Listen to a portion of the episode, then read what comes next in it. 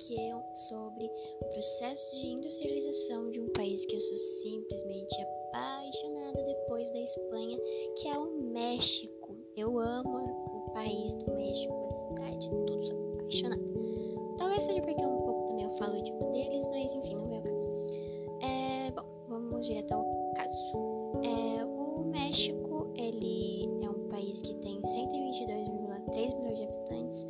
capital do México é a cidade do México, Ciudad de México. uh, o México, o modelo de industrialização do México é retardatário. Isso porque é, foi quase 100 anos depois de, dos outros países, ou seja, enquanto os outros países já fazia muito tempo que já tinha tido seu processo de industrialização, aí só então que o México foi ter o processo de industrialização deles. Antes disso só que foram falhas, não deram certo, babou. Ou então não tiveram muita repercussão, ou não deu certo mesmo, ou não, não teve repercussão. As poucas indústrias que a gente vai encontrar aí nesse período eram de produtos pouco duráveis, por exemplo, vela, sabão, artigo de couro, lã, coisas não duráveis. Só que, porém, todavia, entretanto, como o sol nasce para todos, o mundo não gira, ele capota, como já dizia o famoso ditado. Lá pelo século XX, é, tiveram três fatores que mudaram aí essa situação,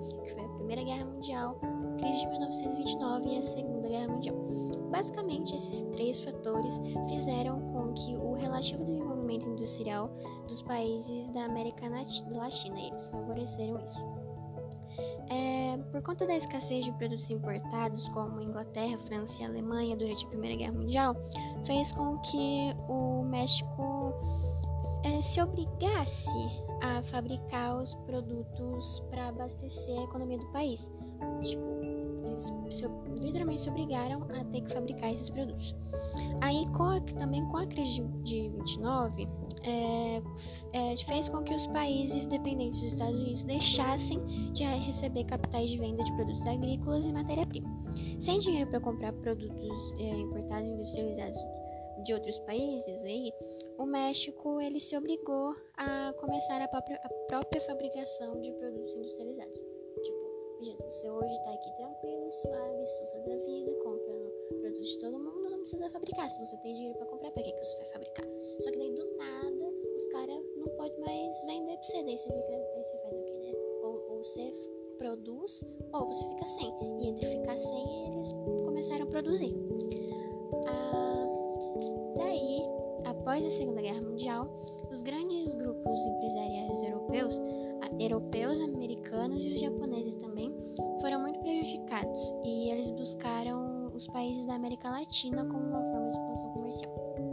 No México, as bases de modernização industrial foram investimentos estatais, investimentos transnacionais e recursos minerais. É, foram criadas na década de 1930 a Pemex, que explorava, basicamente explorava o petróleo existente no território mexicano, mais especificamente no Golfo do México. Além da criação, além dessa criação aí do teve a criação da Nacional Financeira, que era basicamente um banco de investimento que financiava o desenvolvimento da indústria privada em diversos setores. É, as concentrações de indústria estão nas próximas reservas de recursos minerais e das cidades mais populosas, como por exemplo, aí por exemplo, lá na cidade do México, Ciudad del México e na Puebla, é, a gente vai ter a indústria mexicana, têxtil e petroquímica. Lá na Guadalajara, na Monterrey e no Tampico, a gente vai ter a indústria de mecânica e também de petroquímica. E na cidade de Veracruz, a gente vai ter indústria de mecânica, petroquímica e têxtil. Bom, eu acho que é isso. Eu espero que tenha ficado claro todas as explicações. Desculpa por esses ataques de falar espanhol, o nome da cidade em espanhol mais forte do que eu. Eu amo espanhol, eu amo os países hispanohablantes, mas enfim, perdoe-me por isso. é, espero que tenha ficado claro. Qualquer coisa é só entrar em contato comigo.